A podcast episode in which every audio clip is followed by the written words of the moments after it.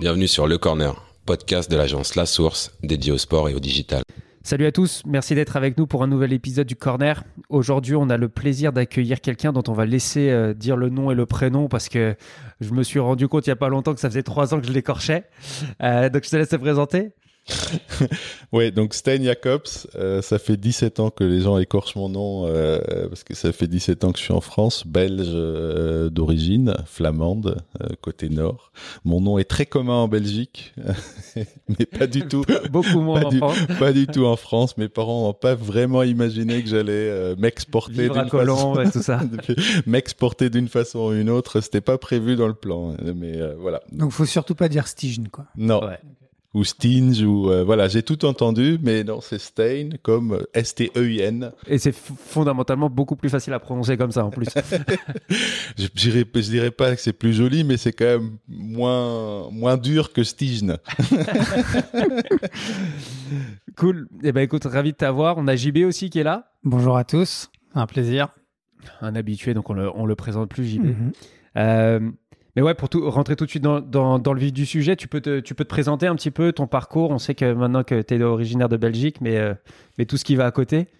Ouais, donc j'ai euh, j'ai vécu jusqu'en 2004 en Belgique, euh, à part une petite parenthèse Erasmus qui a globalement complètement changé ma vie. Où euh, la preuve, je suis en France maintenant euh, parce que j'ai rencontré ma femme à ce moment-là. Euh, donc arrivé en France euh, sur un début de carrière assez digital. Euh, agence, puis annonceur, puis cabinet de conseil. C'était euh, vers quand ça C'était années 2000, enfin de 2001, 2000, euh, jus- ouais, jusqu'en 2010, années 2000. euh, voilà. Donc, euh, ouais, j'ai fait agence, beaucoup groupe Publicis, euh, Nissan Europe en tant que annonceur. Euh, pendant quelques années sur le digital pareil, puis euh, aussi du conseil en, en, en marketing euh, Donc, tu digital. étais là au début de l'Internet. J'étais, j'ai, j'ai, j'ai fait des présentations. Des, vous ne pouvez même pas l'imaginer. J'ai fait des présentations à des premiers clients qui étaient euh, un de mes plus gros clients au début euh, quand j'étais jeune. C'était Bridgestone Europe et je leur ai dit que, je leur ai convaincu qu'un site internet servait à quelque chose et que je, leur- ai même dit et c'était au, à la direction de, de, de, de Bridgestone Europe. Donc, il y avait des Japonais dans la salle et tout ça. Et euh, je lui aurais convaincu qu'ils allaient vendre des pneus sur Internet à un moment donné. Et les mecs, ils m'ont pas cru. Ils t'ont regardé comme un grand fou. ouais, exactement. Mais en 2000, on a construit avec euh, Densu, la boîte où je bossais Mhm. au début, euh, la première plateforme digitale pour euh, Bridgestone en Europe, euh, plusieurs pays. ouais, c'était assez passionnant. Ouais. Et euh, je connaissais tous les pneus par cœur. C'est là où j'ai appris. euh, On, on va pas On va pas- on va des pneus si ça te dérange pas. Mais... non, mais c'est là aussi où j'ai j'ai j'ai j'ai appris qu'on pouvait pouvait être passionné par quelque chose euh, que, qui était complètement banal, euh, Ouais. Hmm, mais parce que les gens étaient sympas, euh, le projet était sympa et tout ça. Donc ça, c'était 2000. Après, euh, bouger vers la France pour des raisons tout à fait personnelles, parce que ma femme étant française. Euh, parti sur plus sur le groupe Publicis euh, avant de d'aller sur le sur le sur le côté annonceur chez Nissan Europe où pareil c'était plutôt grosse plateforme digitale euh, encore une fois refonte de, de, de toute la plateforme pour 26 Mhm. pays dans le monde dans, dans en Europe donc voilà c'était euh, c'est un, j'ai un parcours enfin j'ai un profil très européen euh, toujours bossé beaucoup de boîtes japonaises aussi euh, où j'ai travaillé euh, donc ça, c'était des, c'est un peu ce qui m'a drivé. Et puis en 2010, je me dis, écoute, euh, j'ai euh, maintenant suffisamment d'expérience et faire des sites internet. Enfin, je les faisais pas moi-même, mais je les accompagnais. Je me dis bon, on va peut-être euh, aller s'amuser un peu maintenant. Prochaine Euh, étape. euh, prochaine étape, what's next? Et, euh, et donc du coup, plutôt j'ai eu l'opportunité et la chance et genre, je les remercierai jamais jamais assez euh, Loïc et Gilles euh, pour m'avoir donné l'opportunité de rejoindre un- une agence qui malheureusement n'existe plus maintenant, qui s'appelle Sport Lab Group. Ouais. Et euh, sur un profil de, de, de, construire l'offre digitale pour cette agence, qui était euh, vraiment une petite agence assez, euh, assez dynamique, assez créative, assez originale. Et donc là, euh, j'ai eu cette opportunité, ce qui m'a mis un, premier pied dans le dans le sport et ça m'a euh, voilà. Après, euh, voilà, j'étais convaincu que c'était un peu la voie et qu'il y avait des, des énormes opportunités en mé- mélangeant mon expertise Mmh. et mon et ma passion. Ouais, t'as abandonné ta passion pour les pneus pour revenir à une passion un peu plus naturelle qu'est le sport pour pas mal de gens. Et, ouais. et donc c'est rigolo. Donc du coup, tu étais côté marque, tu étais côté agence et maintenant, du coup, tu fais du consulting surtout pour les ligues. Ouais, donc j'ai fait. Après, j'ai- une love-hate relationship avec le sport. C'est que D'accord. c'est que c'est que j'ai toujours rêvé de travailler dedans. Au début, au- dans- dans- au tout début de ma carrière, j'ai même hésité, essayé- enfin, hésité à faire un master de management du sport, mais dégoûté?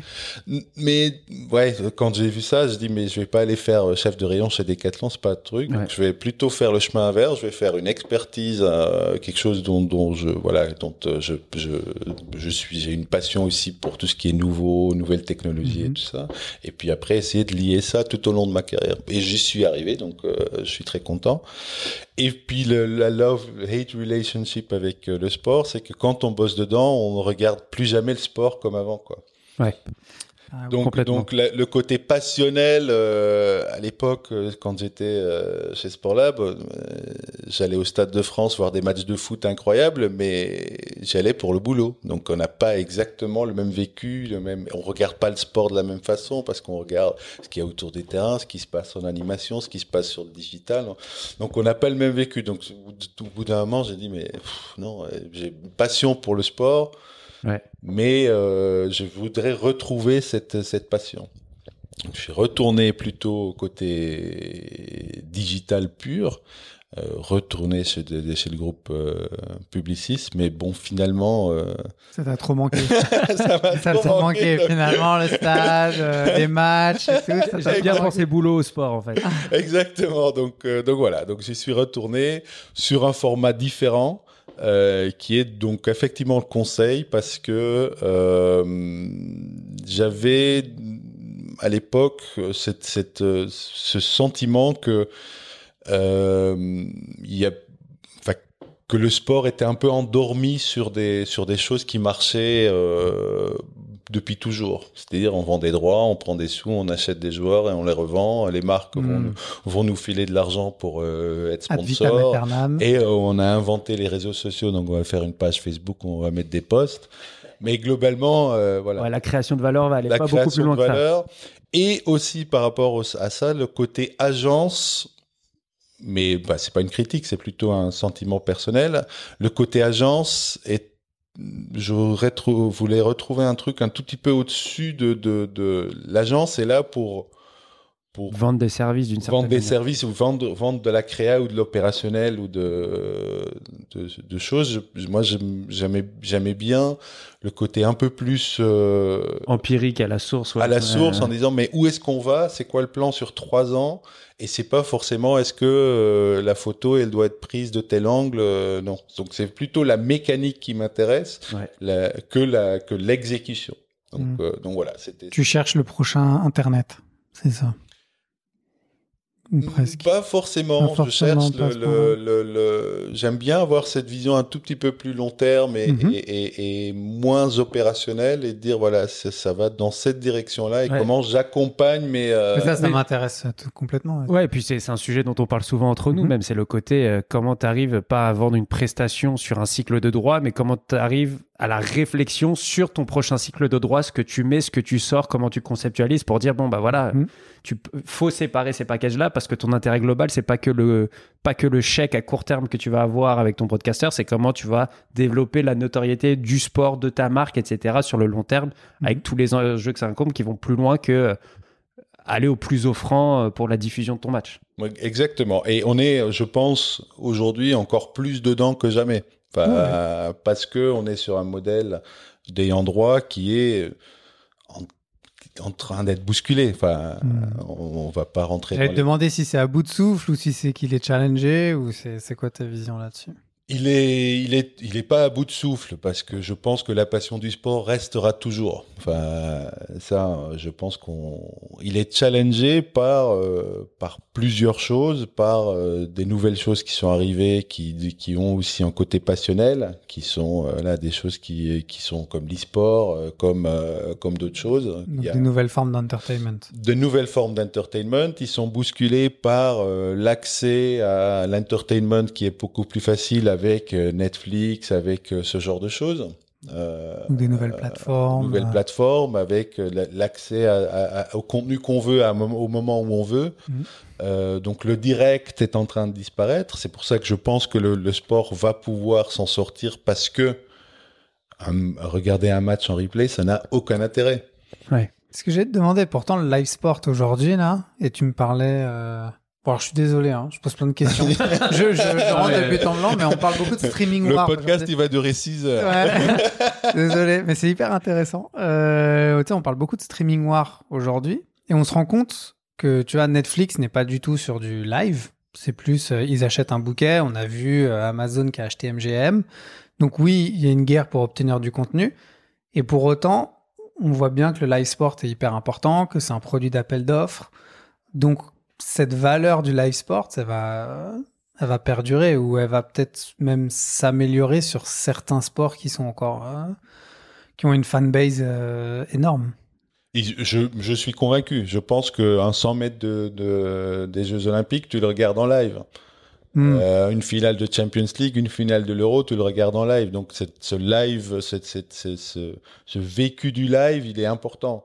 Il y a rien de plus énervant parce qu'avant on avait le truc en direct. Il y a rien de hmm. plus énervant de regarder un match de foot, surtout quand l'Euro arrive et que tes voisins sont en train de hurler parce qu'il y a un but et toi deux secondes après t'as le but. Il y a rien de plus énervant ou que t'as l'alerte de, ton, de ton application préférée qui te dit il y a but alors que, alors que tu l'as pas encore vu parce que t'as un petit délai. Quoi. Euh, donc donc voilà, le, live, il reste très très important. Après, c'est vraiment dans les modes de consommation des gens.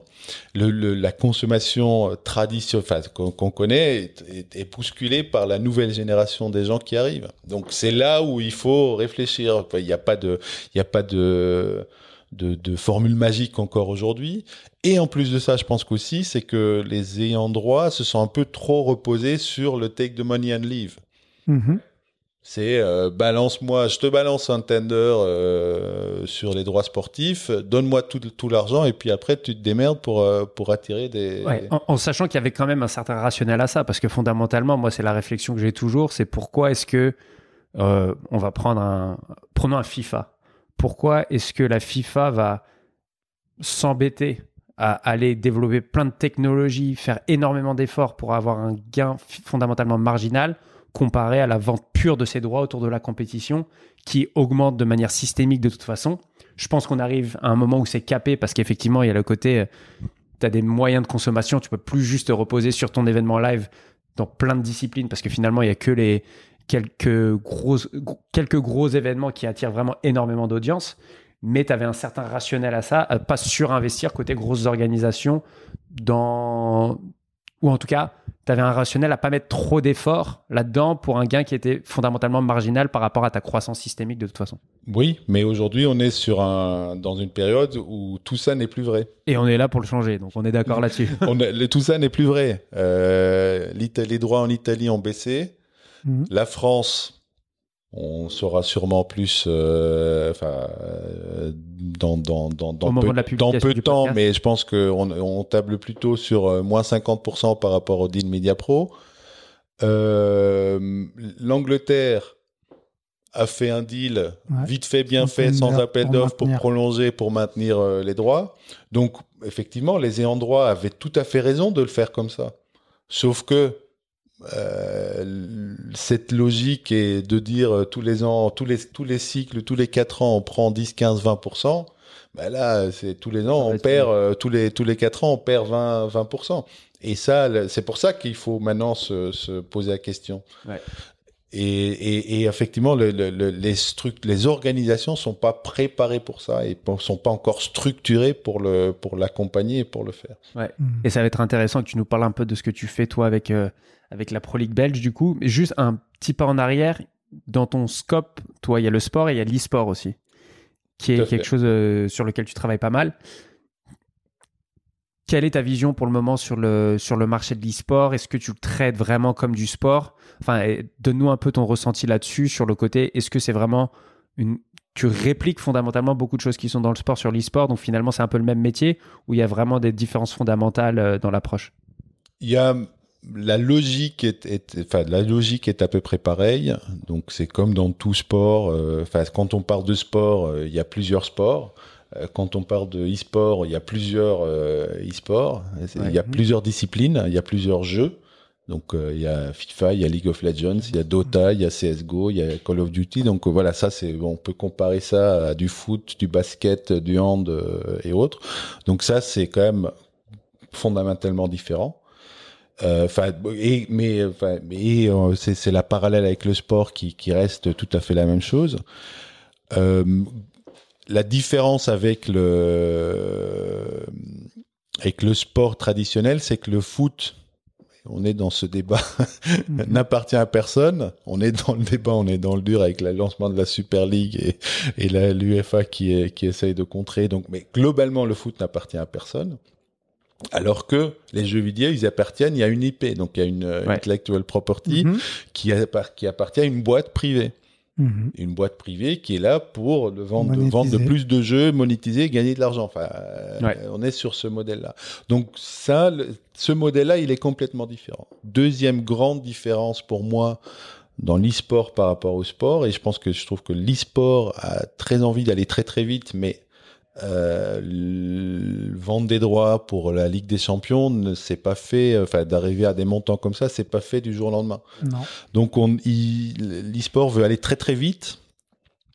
Et euh, les joueurs qui ont des, souvent des salaires assez mirobolants sur des sur des grands euh, sur des grands des titres et des, des, des grandes des grandes équipes, le, le la monétisation et les sources de revenus sont pas encore les mêmes. C'est qu'il n'y a pas de broadcast, il n'y a pas de il y a les sponsors. Bon, il y a effectivement des grandes marques, mais c'est pas les mêmes tickets euh, que dans le sport traditionnel. Donc euh, aujourd'hui, on a, on est sur un, un truc où il y a certes un une des, des une, une audience incroyable. Ouais. Faut pas le négliger, c'est qu'il y a une très très grosse audience. Quand une finale de League of Legends attire 46 millions de, de spectateurs uniques, je suis désolé, mais ça fait quand même un bel événement. Mais est-ce que c'est parce qu'il y a une différence entre la démographie du sport et e-sport? Moi, je pense que le sport a toujours un bel avenir et je pense que l'e-sport a un très bel avenir. Mais dans ce que tu dis là, c'est aussi, enfin, peut-être qu'on s'en rend compte, nous, dans le sport traditionnel, c'est que les gens qui aujourd'hui ont un porte-monnaie et qui peuvent payer encore pour accéder à la pay TV et à certains, euh, à certaines compétitions sportives, euh, sont ceux qui ont l'argent pour pouvoir se permettre.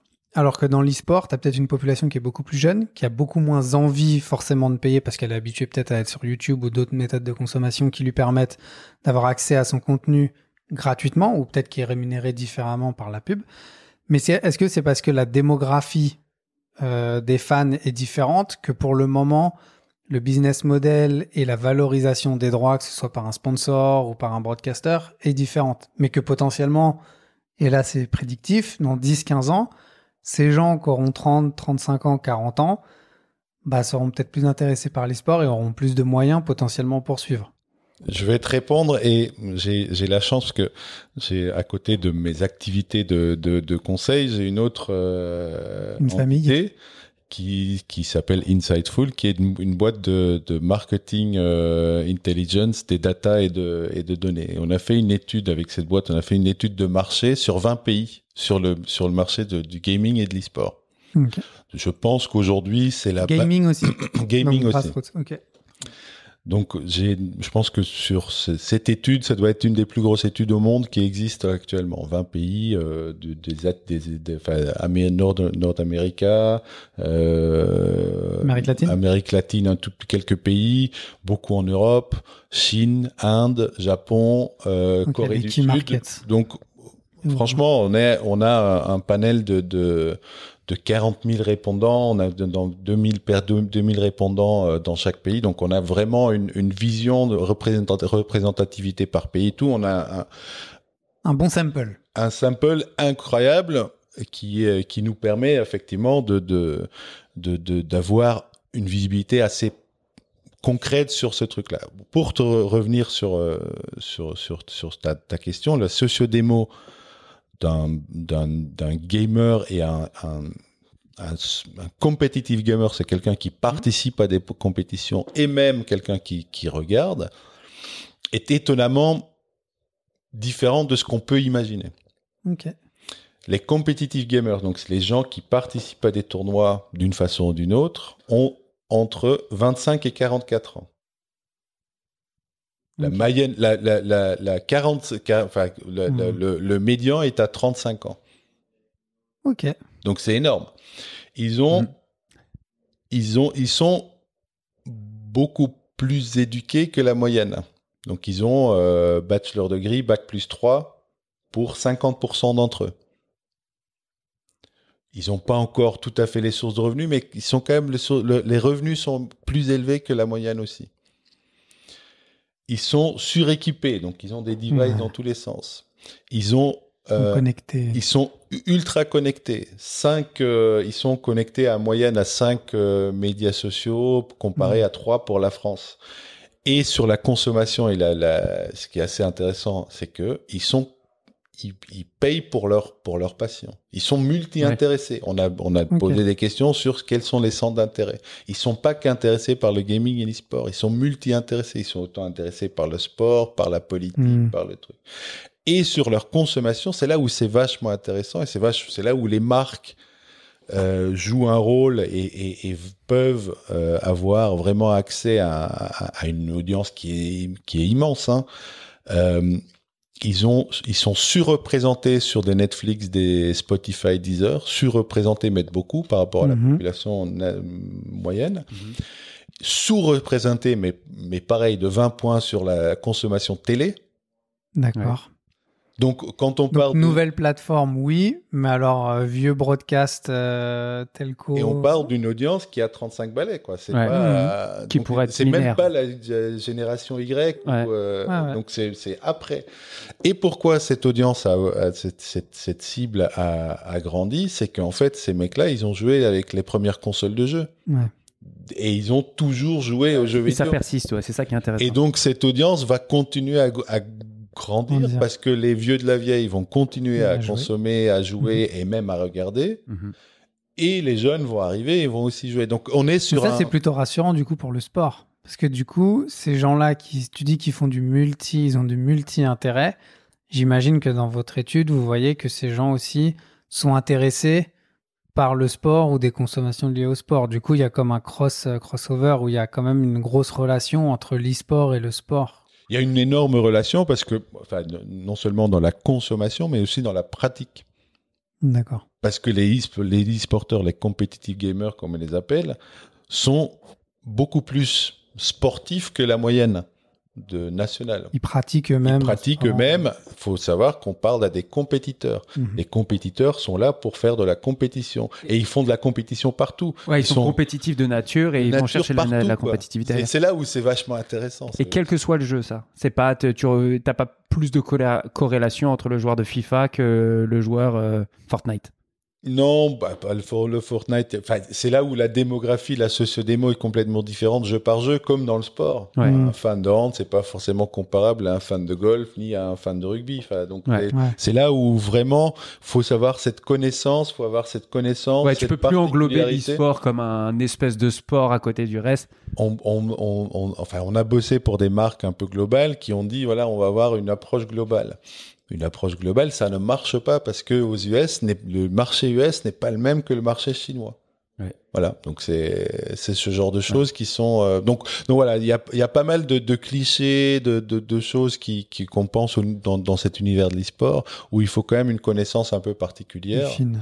Et plus fine et euh, de de de de- d'élever un peu le, le, le débat sur des choses qui qui concrètement moi je le vois dans les chiffres euh, qui sont quand même assez énormes. Donc euh, donc oui oui. Enfin, je pense qu'il y a une- un, un bel avenir. Le Covid a, a, a- accéléré je pense a, a, a permis de gagner cinq ans. Mhm. mais je pense pas que post-Covid on, on, on redescendra à des niveaux avant. Je pense que ça continue à croître euh, là-dessus Ouais, super intéressant parce que c'est vrai que tu te dis, la Société Générale investit dans le rugby, la BNP investit dans le tennis, mais ils ne disent pas en tant que marque, on investit dans le sport d'une manière générale parce que sinon, c'est de l'argent jeté. Et ce qui était relativement le cas, honnêtement, euh, l'e-sport, moi j'ai arrêté de m'y intéresser un petit. Arrêté de m'y intéresser. J'étais moins naturellement dedans de par, ma, de par mes activités professionnelles. Mais c'est vrai que quand tout le monde se gargarisait sur l'e-sport, c'était juste parce que ça ramenait les premiers contrats de toucher un public cible et que c'était fait un peu n'importe comment et que ça va se professionnaliser de plus en plus et que tu vas plus pouvoir être juste dans le ah, je mets de l'argent, une partie de mon budget dans l'e-sport sans vraiment avoir une mesure de retour sur investissement parce que ça touche les millennials et les générations Z, quoi. Mais enfin, juste pour donner un exemple, hein, euh, aujourd'hui, la plus grande équipe française, Vitality, euh, elle a la même notoriété qu'un club de Ligue 2 en France, pour mhm. les Français. Donc globalement, ils ont une notoriété incroyable déjà ces gens-là. Mhm. Donc euh, et on voit, on le voit dans la rue. Enfin moi, je, je trouve ça toujours un bon baromètre euh, sur la notoriété d'un club de sport. Euh, on voit dans la rue des jeunes avec un maillot Vitality. Mhm. Bon, c'était c'est quand même c'est Vitality, c'est quand même une équipe de e-sport, c'est pas donc donc voilà, donc ça commence. Mais c'est une beaucoup plus grosse boîte qu'un PO FC qui est une équipe de Ligue 2. Oui, aussi, ouais. Après, ils n'ont pas forcément les mêmes sources de revenus, euh, mm. l'assurance de revenus qu'un poète. Quelqu'un, euh, Non, vas-y, vas-y. Non, bah, si tu allais rebondir là-dessus, parce que sinon, on va partir sur la, sur la Pro League. Donc, euh, c'est la dernière. C'est c'est maintenant ou jamais. La dernière pour parler e-sport. Moi, c'était plus, pas forcément que e-sport, mais c'est comment tu vois justement Bon, on en rigolait au début du podcast sur euh, le fait que tu es bossé au début de l'Internet et je faisais une petite boutade sur le metaverse et sur le fait que de nouveau les, les sports IP, donc que ce soit la Champions League ou les compétitions ou même des brands comme euh, le Paris, euh, le PSG ou autre, vont devoir vivre dans ces mondes digitaux ou vont devoir vivre là où il y a des gamers ou là où en tout cas il y a de là où il y a de l'audience ou là où il y a des gens. Donc comment, enfin, Comment toi tu le vois ça? Enfin, est-ce qu'il y a une révolution là derrière? Parce qu'on parlait aussi de monétisation des droits, de réinventer son business model. Donc, comment utiliser ces nouvelles plateformes? Comment tu peux te permettre justement de toucher cette audience qui n'est pas que des sports compétiteurs dans l'e-sport, mais aussi des gamers, donc juste des casual fans qui peuvent aussi être là. Et donc le, foot dans Fortnite, euh, dans un Roblox, dans, des mondes aussi virtuels où les gens vont apprendre à vivre de plus en plus et qui seront les, enfin, qui sont déjà les futurs réseaux sociaux. Comment tu le vois toi pour euh, des ayants droit? Pour des pour des ayants droit, c'est aujourd'hui quand on regarde une grosse équipe e-sport, c'est une équipe multisport. On mhm. peut qu'on peut comparer à un Barça, un Real ou, euh, ou ce que Lyon est en train de faire. Est-ce que bah, le PSG essaye de construire essaye de hein. construire aussi avec une équipe de hand de très haut niveau, avec un, club de foot, avec un club de foot féminin, basket, voilà. Aujourd'hui, ces équipes-là sont déjà dedans. Pour moi, l'évolution de, de, de, de, l'univers euh, e-sport, on va arriver forcément à des droits euh, broadcast parce que euh, voilà, on va, ils vont se vendre, ça va, ça va finir par se vendre. Vu l'audience, il y aura une valeur. Il y a une valeur sur le broadcast, donc du coup, ça va générer des sources de revenus plus plus sûres et plus récurrentes pour ces grosses mhm. équipes. On va arriver avec des deals euh, sponsoring, mais c'est juste une extension. C'est un, c'est un, pour un, pour une marque, la complexité pour une marque, c'est c'est un truc en plus c'est que BNP ils font du tennis, bah, peut-être qu'il faut qu'ils se positionnent aussi sur un sur sur sur l'e-sport, sur un jeu en particulier. Et c'est en plus ou au détriment d'eux? Ça, je connais pas les budgets des gens, mais euh, mais ouais, mais tu as peut-être raison, ça peut être au détriment d'eux parce que quand on voit les audiences euh, foot et euh, les fans de foot, bah, je parle de foot parce que mmh. je le connais bah, on ne parle pas au même, à la même cible. On parle, euh, il y a à peu près 20 ans d'écart dans les, dans les audiences. Il n'y a pas forcément la même consommation. Donc, euh, donc voilà, donc je pense que ça peut être au détriment d'eux ou ça peut être une extension. Mais globalement, le métier de conseil dans ce genre de choses reste à peu près le même. Hmm. De, de, de, dealer un, un, partenariat, un sponsoring euh, et autres. de l'activer, de l'accompagner. Bon, Voilà. Oui, c'est juste que ton IP ou le, la forme de l'entertainment à la fin, elle change. C'est plus du football ou autre, c'est de l'e-sport où la, la méthode de consommation est différente, mais le, le process ou la façon dont le business model est construit reste le même, quoi. Tout à fait. Et tu as, exactement la même chose. Tu as la médiatisation et donc les eyeballs, comme on dit, Mhm. euh, sur, des, sur de l'e-sport professionnel, sur des grosses compétitions et des grosses équipes. Mais tu as aussi bien les grassroots en organisant des compétitions. Mhm. Donc, euh, donc, donc tu, peux toucher à une, à une audience incroyable, mais vraiment, vraiment très, très importante. Faut quand même, vous le savez peut-être sûrement, mais le gaming, c'est quand même l'industrie d'entertainment la plus énorme au monde. Mm. Elle est plus grande que le- la musique et, les- et le cinéma Réunis. cumulés. Ouais. Donc, et, et, et ce que- moi, je, moi, ce que je dis toujours, c'est que ça reste un truc un peu. Euh, oh, on veut pas trop en parler parce que tous les parents. Euh, moi, j'ai la, la chance ou la malchance d'avoir. euh, ça reste une chance. Ouais, ouais, très très clair. Bah, tous les jours. Alors euh, j'adore les pneus et j'aime pas ma vie familiale. Ouais. Mais je suis un mec hyper intéressant. Invitez-moi. non, non, non, non. J'ai trois enfants. Et comme tout parent, on se bat contre les jeux vidéo et les écrans. On Ouais. se bat contre ça. Mais globalement, euh, bon, même, même moi qui suis quand même plus dedans que la moyenne, euh, c'est compliqué de trouver un juste milieu. Alors que je, que je pense que c'est, plutôt les accompagner de les interdire. Mais, euh, mais Ouais, bon. mais ma question cachée, c'était de se dire justement, le sport risque de perdre une génération. Parce que le sport et le foot, on reprend le même exemple que tu connais, ils ont eu les high balls et depuis euh, un siècle, cent ans, ça a toujours été diffusé, les gens regardaient, donc euh, tel père, tel fils, et puis tout le monde regardait, et dans notre génération, tout le monde l'a fait. Or, aujourd'hui, depuis 10, 15, 20 ans, et depuis les dix dernières années particulièrement, on a une sorte d'autre forme d'entertainment qui est là, qui est plus facilement accessible, sur d'autres formats, sur d'autres contenus, euh, sur d'autres devices, disponibles tout le temps. Du coup, il y a ce risque de perdre une génération pour le football ou le sport traditionnel. Et à côté de ça, tu as cette nouvelle offre qui monte et qui explose et qui, qui est très forte, qu'on appelle le gaming. Est-ce que le sport, est-ce que, pour moi, je vais pas dire que c'est une menace, enfin, je vais pas te demander est-ce que c'est une menace ou est-ce que c'est une chance pour justement ne prendre les wagons et être adossé à ça. Mais qu'est-ce que, comment le sport doit se positionner par rapport à ça, ou en tout cas, toi, comment tu le vois, ou comment, comment justement des ayants droit ou des clubs ou autres, parce que au final, les, athlètes, ils ont aussi une puissance de frappe monstrueuse aujourd'hui. Enfin, des clubs où, via les athlètes, ils ont des millions aussi de followers, ils peuvent engager des audiences, et, et ça aussi, ça a une certaine valeur. Mais comment le sport peut se lier au gaming, ou en tout cas à ça, parce que du coup, tu le vois aussi que ces nouvelles générations vont suivre, mais en même temps, le gaming plus le sport est peut-être encore plus fort, tu vois, ça fait, ça fait, ça fait peut-être 3 au lieu de 2, tu vois, sport plus gaming.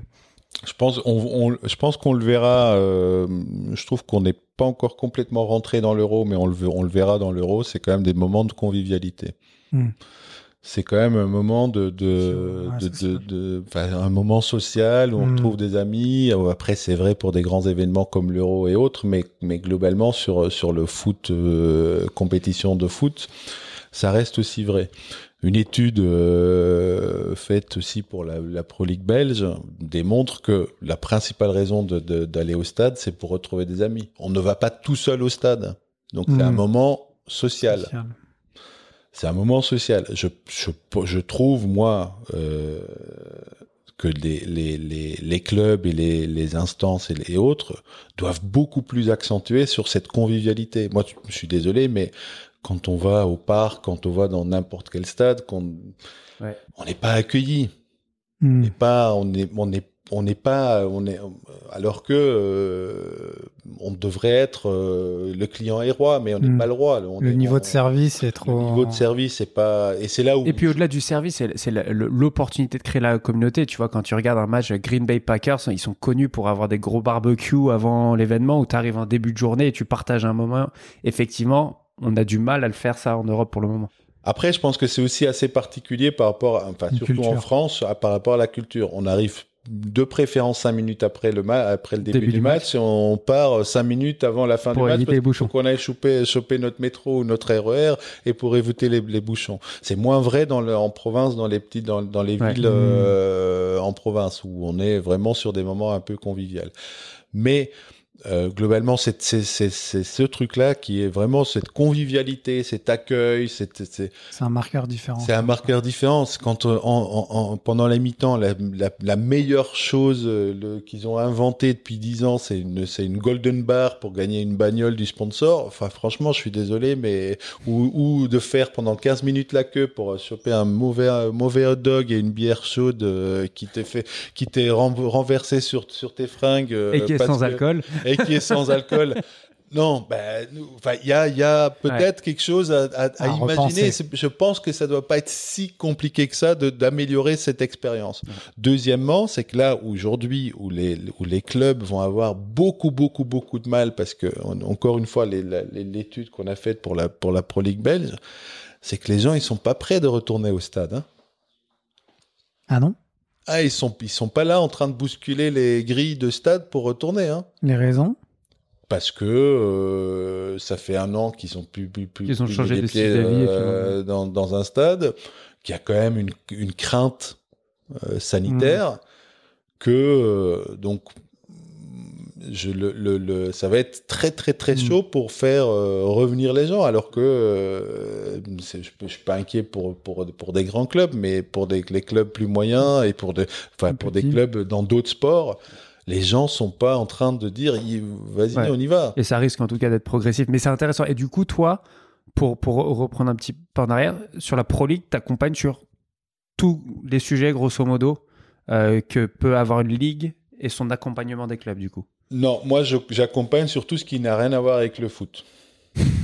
Ça, c'est bien. C'est déjà un beau scope. Alors, tu vois, le terrain, tout ce qui est on-pitch performance, Je renouvelé. pas pour les, joueurs, pour les équipes, mais Moi, je fais tout ce qui est sur les écrans derrière. Mais alors, euh, Non, c'est moi mon, mon rôle. Enfin, moi j'ai- encore une fois euh, une chance incroyable de pouvoir les accompagner. Ça fait quatre ans maintenant euh, et, et on a vraiment une relation de confiance avec les gens qui sont en place et qui est une équipe hyper dynamique, hyper intelligente, hyper maline, qui ont enfin des valeurs incroyables que je partage euh, complètement.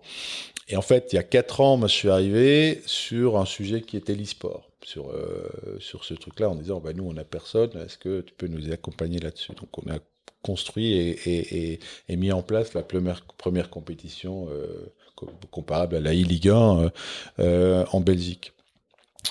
Euh, et puis au fur et à mesure, il y a d'autres sujets qui sont arrivés, de, digitalisation, de transformation digitale, de, data, d'innovation et autres. Euh, et avec, bah, j'ai un, client magnifique, incroyable, qui est vraiment passionné par ça, Léander.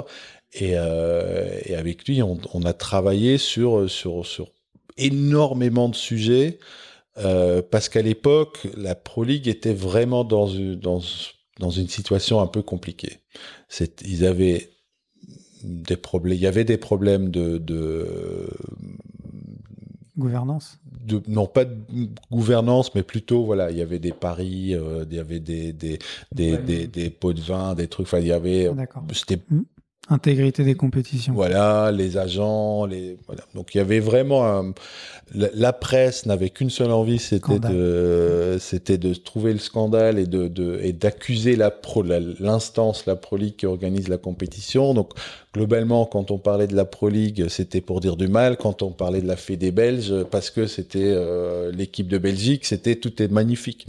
Donc on était vraiment enfin la, la Pro League était vraiment dans les cordes. c'est vrai que ça semble lointain, mais c'était il y a pas longtemps ça. Ah, Alors que c'était- maintenant, la, tran- la transformation est plutôt euh, la, pas la Jupiler League, si la Jupi- enfin la Pro League d'une manière générale est plutôt commence à être reprise en exemple par des plus petites organisations sur une bonne euh, sur une bonne gestion, alors que c'est vrai qu'il y avait quatre, il y a quatre ans, c'était le scandale des pots de Ah oui, et c'était- la risée, euh, ouais. la risée de, des- des compétitions. Donc le travail là, c'était de de- d'essayer de, les convaincre, de dire bah écoute, faut faut qu'on fasse quelque chose. Comment on le fait? On va, il y a, il y a un premier truc, c'est qu'on va faire euh, des choses très très simples, c'est qu'on va communiquer que sur des trucs positifs. Bon, bah, ça c'est de la communication. On va changer tout le branding. On a changé le branding, on a changé l'hymne, on a changé. euh, donc voilà, en disant Voilà. Euh, En, en même Nouveau temps, départ. Quoi. nouveau départ. En plus de nouveau départ, il y avait énormément, il y avait un, un- un- c'était vraiment à la croisée des chemins parce que je- je- il y avait un nouveau, un nouvel ayant droit qui est arrivé.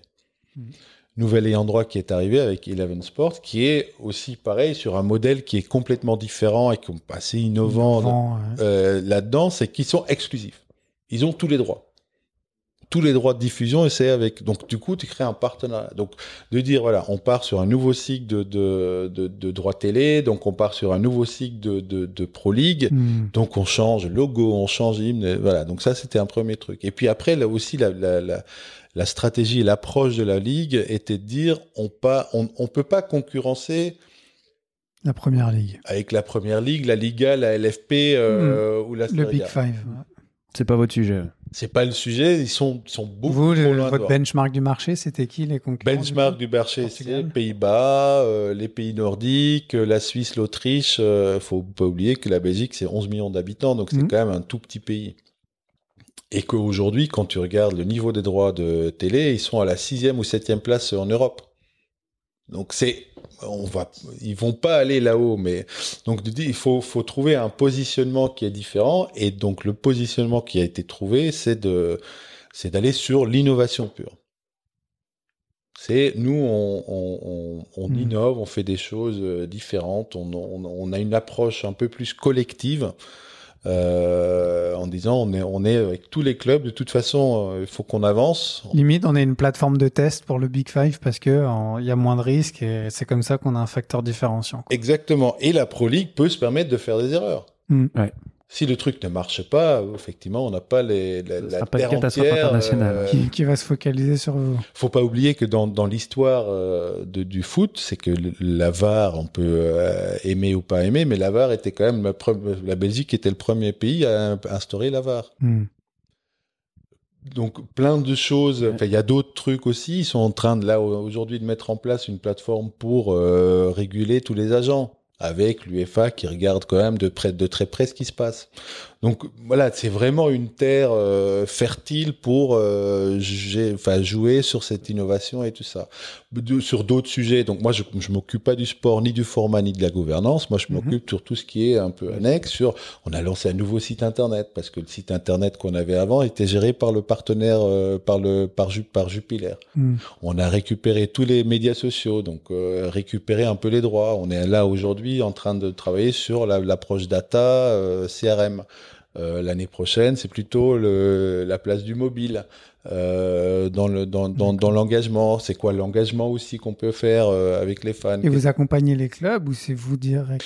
Moi, j'a- moi, moi, personnellement, j'accompagne la, la, La Ligue. Pro League. Mais, ouais. Mais en, la, la Ligue a euh, mis en place un... Et c'est là où il y a pas mal de ligues qui jalousent la Pro, la Pro League aujourd'hui, c'est qu'ils ont mis en place un, une vraie approche de droit collectif. C'est ce que j'allais dire et qui était une des questions d'ailleurs. C'est le, le- une des forces en présence euh, sur le, le- le territoire belge, c'est quand même la volonté des clubs de se serrer les coudes pour avancer ensemble parce qu'ils ont besoin les uns des autres et d'avoir notamment les têtes d'affiche du championnat belge qui jouent le jeu avec les restes des équipes. Ça, c'est super intéressant pour mettre un modèle proche de Timbo euh, NBA. Mm. Timbo, c'est Team Business Operations où c'est toute une verticale au sein de la NBA qui s'occupe de développer l'ensemble des clubs pour créer de la valeur mutuelle parce que Mm. en, en ramenant les best practices, etc., et en se servant les uns les autres, ça va quand même créer une valeur plus grosse pour la marque. Et donc, les clubs bénéficient à leur niveau, mais la ligue bénéficie à leur niveau. Donc, ça, c'est un modèle que toi, tu pousses vachement euh, C'est- avec eux et que tu travailles oui, vachement avec eux. il- le- enfin, les droits collectifs étaient là avant, avant que je sois arrivé, mais, mais, mais aujourd'hui, la valeur, et je suis, moi, je suis absolument convaincu que la valeur de la ligue passe aussi par l'accompagnement des clubs Mhm. dans des trucs qui Tout à sont fait. Pas forcément toujours leur métier. faut aussi voir qu'il y a une maturité différente dans les clubs. et Il y a une Mhm. énorme différence de maturité. Ouais, tu identifies les meilleures pratiques chez certains que tu peux répliquer facilement chez d'autres, mais qui n'en ont pas forcément conscience, qui n'ont pas forcément les ressources pour l'identifier.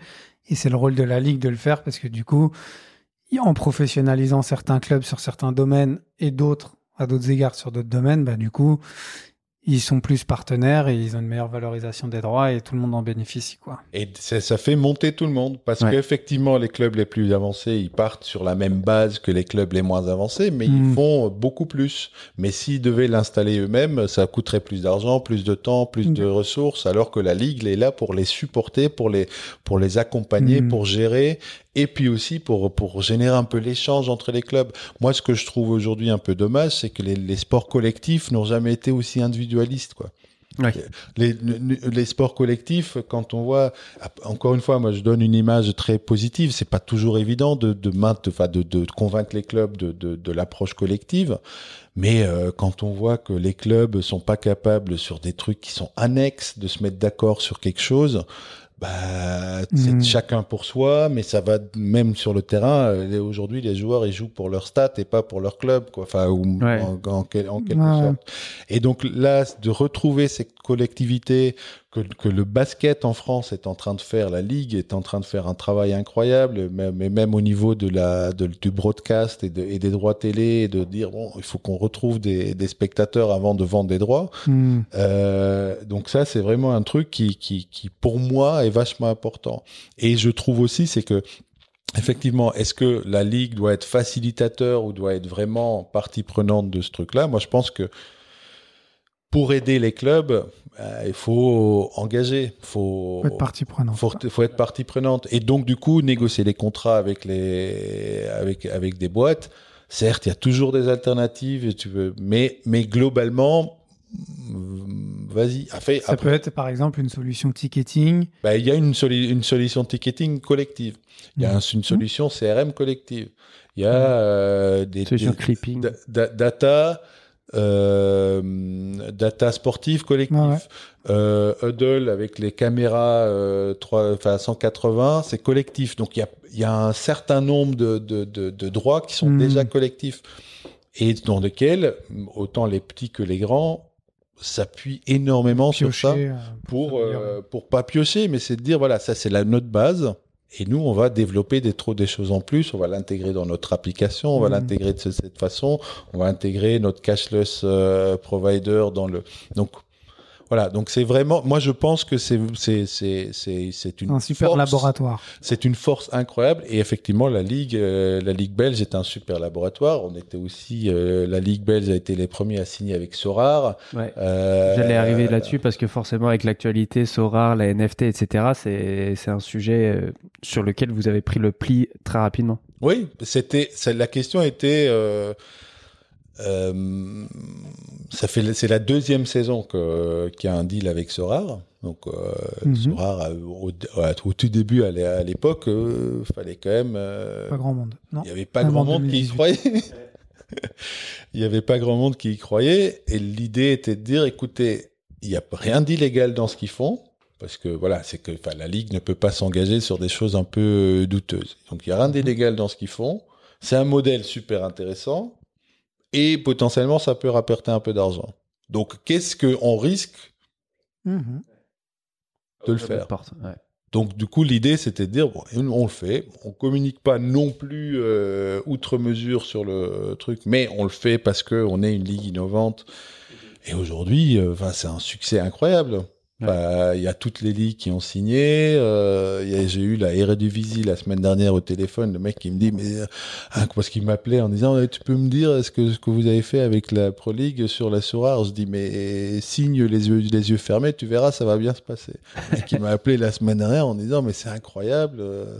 Ouais. Donc, donc voilà, c'est c'est c'est ce genre de choses où effectivement le labo au Mhm. niveau d'une ligue, euh, voilà. Après, c'est la, la, la, la, la contrepartie, c'est que la ligue n'a pas non plus des moyens euh, démesurés. Donc Ouais. c'est là où, où Faut être innovant. il faut être innovant, et, mais, mais, mais aussi de, peut être une plateforme de, de, de, de lancer des, des, des choses. C'est intéressant, ça me fait penser. Et euh, structurellement, vous êtes prêt à bénéficier de cet accompagnement? Parce que ça a énormément de valeur pour une startup. Tu vois, de pouvoir se, lancer rapidement avec une, avec, une, avec une ligue, montrer le use case, euh, surtout sur le modèle bah, justement où la ligue prend en, Mhm. charge une partie pour les clubs, etc., en termes de- d'agrégation de, données, etc., et de- d'expérience utilisateur, ça a énormément de valeur. Est-ce qu'il y a une réflexion au sein de la ligue pour justement se structurer, pour dire On prend un pari avec vous, on vous accompagne, on met un peu des sous?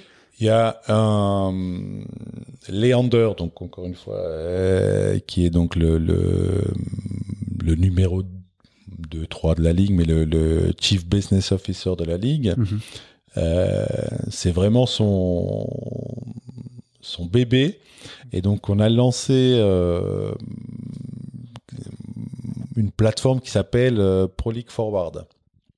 ProLeague Forward, c'est une plateforme euh, Ouais. conceptuelle.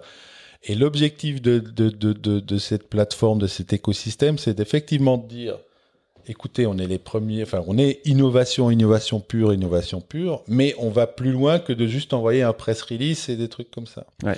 Donc l'objectif de ce truc-là, c'est plutôt de dire, on a plusieurs partenaires, on a WSC sur la vidéo, sur le clipping, Mhm. Oh, pareil, deal collectif, première ligue à faire un deal collectif avec WSC euh, sur le clipping.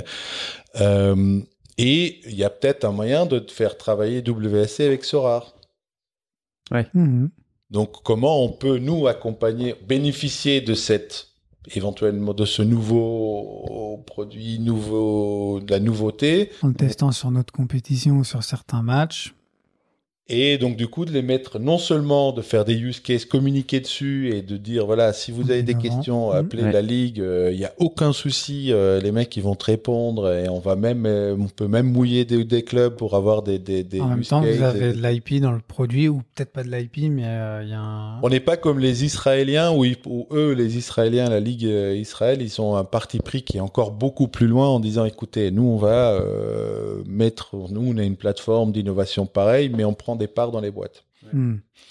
Euh, après, euh, Israël, c'est une terre euh, Très fertile. euh, très fertile d'innovation. Enfin, quand on voit Dans les toutes les innovations et Mhm. des startups qui sont euh, issues de là-bas, c'est dingue. Enfin, Ouais. WSC, Surtout le, le- qui réussissent, c'est ça qui est impressionnant. Ouais. Et, et ils sont, mais ils sont accompagnés. Et donc la, la ligue prend des, prend des billes, enfin prend Ouais. des billes, prend des, prend Prend des des, parts. prend des Mhm. parts. Des- On est, l'objectif n'est pas pour la Ouais. ligue de, de, encore de euh, n'est faire pas ça. encore de faire ça. C'est plutôt. Mais vous avez de- des partenariats business, ça peut être euh, des, des royalty fees ou des choses Oui, comme voilà, ça. des- sur des, des- produits des- qui sont développés Voilà. qui derrière après peuvent être étendus à d'autres ligues ou d'autres ayants droit. Ouais. Et donc ça, c'est un des projets aussi, pareil, où on va, euh, où on va accentuer euh, et développer des. Parce qu'en fait, on se rend compte que tous ces gens-là, ils se parlent déjà. Bien sûr. Donc, Ouais, euh, bah, pourquoi pas les accompagner, les faciliter et de le faire. Ouais, euh, Même ce que disait un Samuel, Mhm. c'est plus un tremplin. ouais, Ça, exactement. ça veut dire qu'il voilà, il y a un retour, euh, il y a un retour client. Il y a pas que de la brand equity en disant qu'on bosse avec euh, la ligue, mais c'est aussi, euh, bah voilà, vous avez accès aux, aux clients finaux si c'est des clubs euh, ou la ligue. Et ouais, ces retours-là, ils sont, ils sont très forts pour euh, quand on lance un produit, quoi. Ouais, et puis il y a quand même un truc super. euh, et ça nourrit notre réflexion, mais nous qui sommes dans l'innovation, il y a tellement d'organisations qui prennent la parole sur l'innovation de manière très marketing, c'est-à-dire qu'ils se disent faire de l'innovation et mettent des gens en place à l'innovation, soi-disant, mais sans mettre de budget, sans avoir une vraie stratégie. C'est juste une petite campagne marketing. Fondamentalement, la Ligue belge, c'est pas la plus communicante là-dessus. Mais finalement, c'est sans doute une de celles qui en fait le plus. Non, mais c'est- c'est- effectivement, c'est tout le problème d'ailleurs. Ouais. C'est que euh, quand la Liga, la Eredivisie ou autres font un, un mini truc, euh, ils font un Tout communiqué de parle. presse, tout le monde en parle et compagnie. La, belle, la, la Ligue belge, ils ont fait des trucs de dingue alors que personne n'est au courant. Mais bon, ça c'est aussi. Que grâce à la notoriété du podcast Le Corner, maintenant tout le monde va être au courant. C'est formidable. Non, non, mais bah, et ça, c'est- ça c'est la. Moi, je dis toujours, euh, et, et moi, je suis le premier. à- moi, je suis, je suis le premier à. à- à- c'est, vraiment culturel euh, belge, quoi. C'est, on parle pas de nous. Euh, euh, ne fait pas trop de bruit. euh, avance. Euh, moi, je, voilà, j'ai beaucoup de mal à parler Il de y a moi. plusieurs euh, organisations comme ça. hein. Bon, moi, je vais pas parler au nom de l'UFA parce que je sais que j'ai pas mal de collègues. On a une solution ticketing sur de la blockchain qui a été développée. euh, Personne n'en parle. Je connais d'autres organisations sportives qui aussi ont tout un lab, qui accompagnent et qui aident énormément, mais qui ont pris le parti pris de rien communiquer dessus parce qu'ils veulent pas forcément se positionner par rapport à ça, mais qui engrangent derrière quand même euh, pas les, les profits ou le côté business, mais plus qui utilisent vraiment ces produits pour leurs besoins. Euh, et à l'inverse, ouais, il y en a d'autres, mais c'est plus une, une question de positionnement. Enfin, je au final, si ça vous permet d'avoir un meilleur produit, si ça vous permet d'avoir, euh, in fine, ça va, ça, ça- ça se sait. Enfin, Ça, ça, c'est, ça, c'est évident parce que je sais pas si vous connaissez European Leagues, qui est dans, en fait l'organisation des Oui. ligues européennes. hmm, Euh, même titre que l'ICA ou. Voilà, ouais, exactement. Et, Pour les- et là, euh, eux, ils ont quand même compris que, que la Pro League avance très très vite, euh, avance bien et autres, donc ils interviennent. Et il y a pas mal d'échanges. Tu vois, les Danois sont, sont Mhm. venus en Belgique. euh, euh, on, a, on a vu euh, il y a quelque temps déjà, pareil aussi, la LFP. nous, on croyait que qu'on allait euh, nous piquer des choses chez eux, mais c'était plutôt presque l'inverse. Enfin, D'accord. presque pas, pas forcément, mais euh, mais voilà sur le sur le, le Non, mais ça prouve aussi qu'ils sont intéressés et qu'ils viennent sur les droits faites, collectifs, quoi. euh, voilà, c'est quelque chose effectivement où toutes les ligues se sont sont en train de regarder, sont en train d'essayer de de d'avoir un, un pied dedans.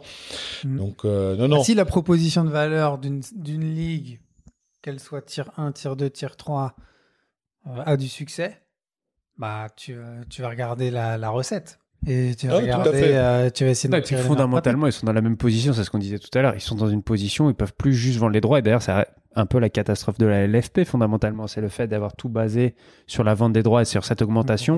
Et malheureusement, parce que les présidents individuellement n'ont pas assez de recul pour dire, pour analyser la, la, la transformation générale de l'industrie, bah, se reposer sur ce qu'ils connaissaient, c'était- c'était- c'est-à-dire avoir plus de droits sur la partie télé.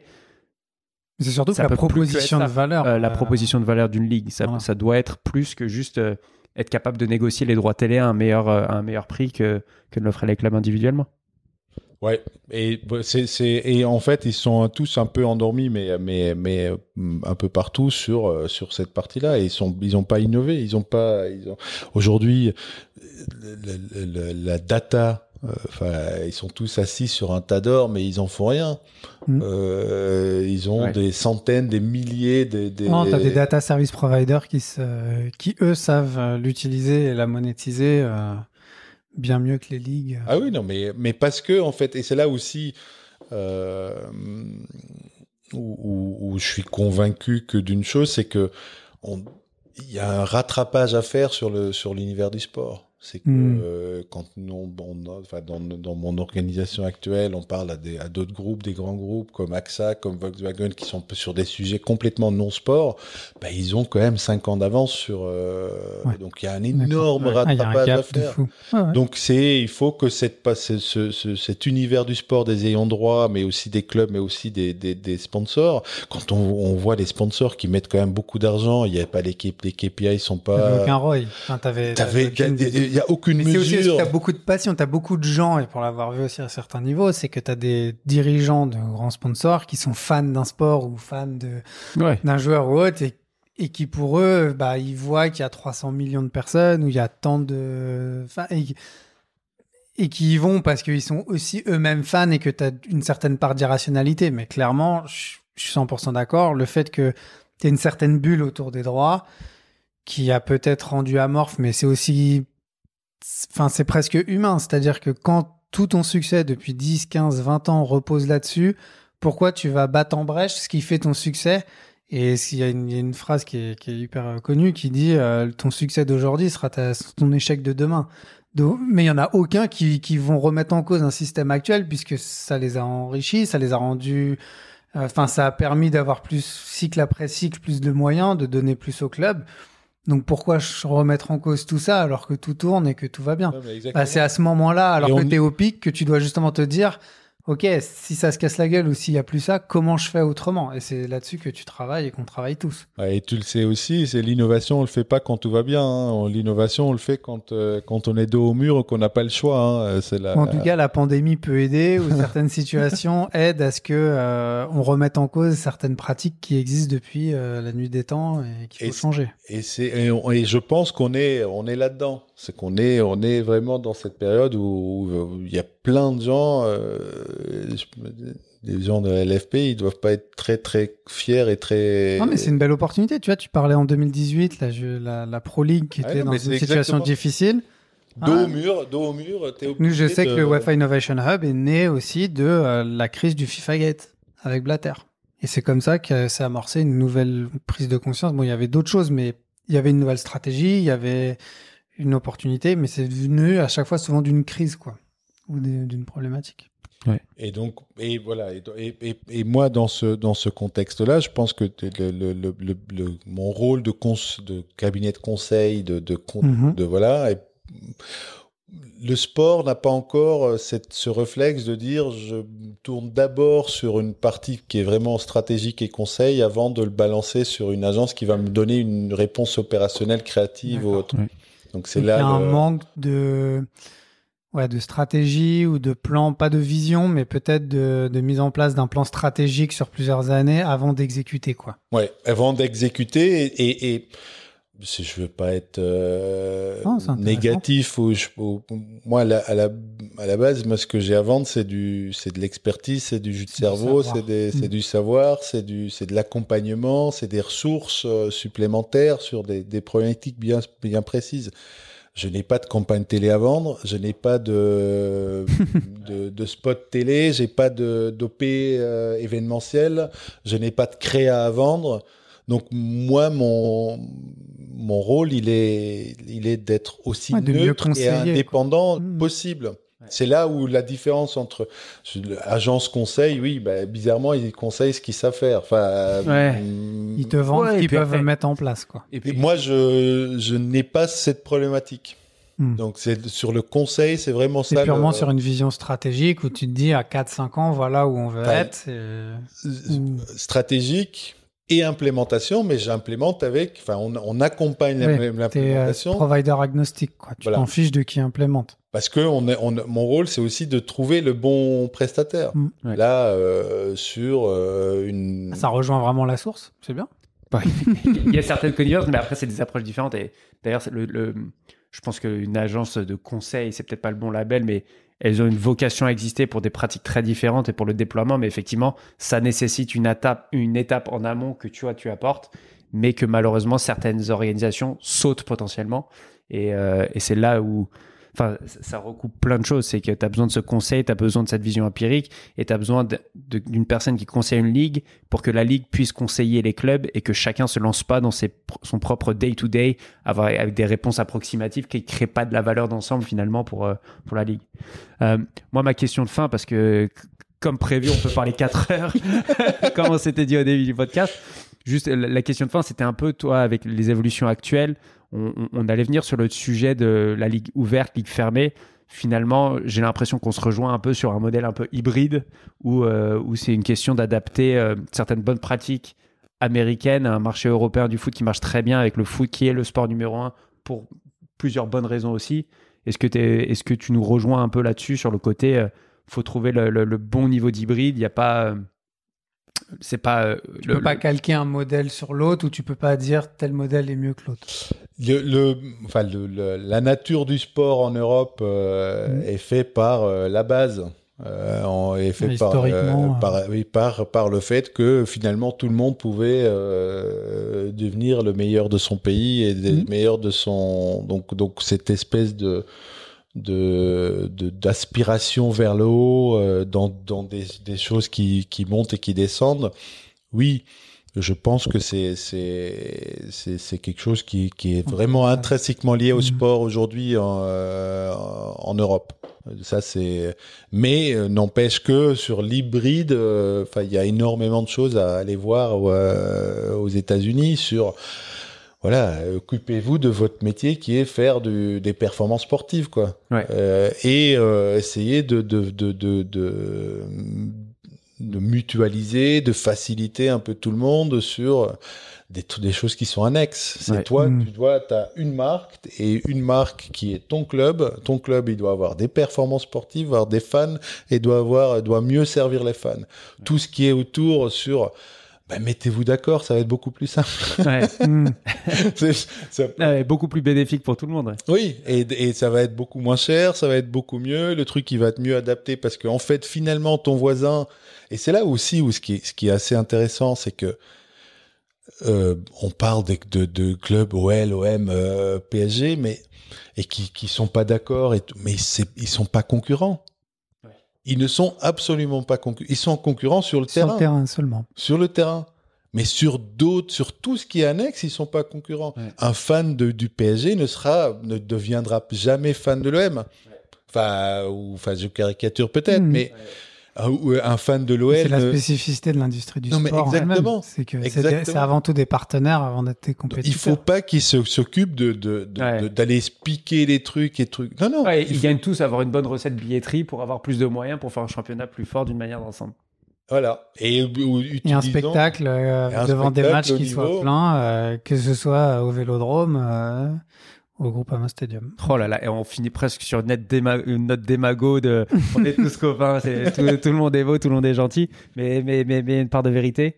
Euh, je veux pas qu'on, épuise notre audience parce qu'un un podcast d'une heure c'est déjà long, mais c'était, c'était passionnant. Franchement, c'était super Ouais, de pareil pour moi. C'était euh, toujours intéressant d'échanger sur ces sujets, sur des sujets euh, passionnants. Bah, merci à tous les deux en tout cas d'avoir pu participer. On espère que vous avez pu apprécier euh, ce nouvel épisode. N'hésitez pas à commenter, liker, partager et, euh, et on se retrouve très rapidement pour une prochaine séance. À très vite. Le corner.